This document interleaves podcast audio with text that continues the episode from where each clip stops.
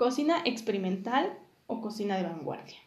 Se conoce como cocina de vanguardia al movimiento que se originó en España en las décadas de los 80 y 90, donde reconocidos chefs como Juan María Arzac y Ferran Adrià, con productos de alta calidad y tecnología avanzada, logran una revolución culinaria, transformando el placer de la buena cocina en un lujo para los sentidos, la cual alcanza su mayor expresión. Esta forma de hacer gastronomía trae una visión más moderna para utilizar las materias primas y además busca que el comensal utilice al máximo sus sentidos.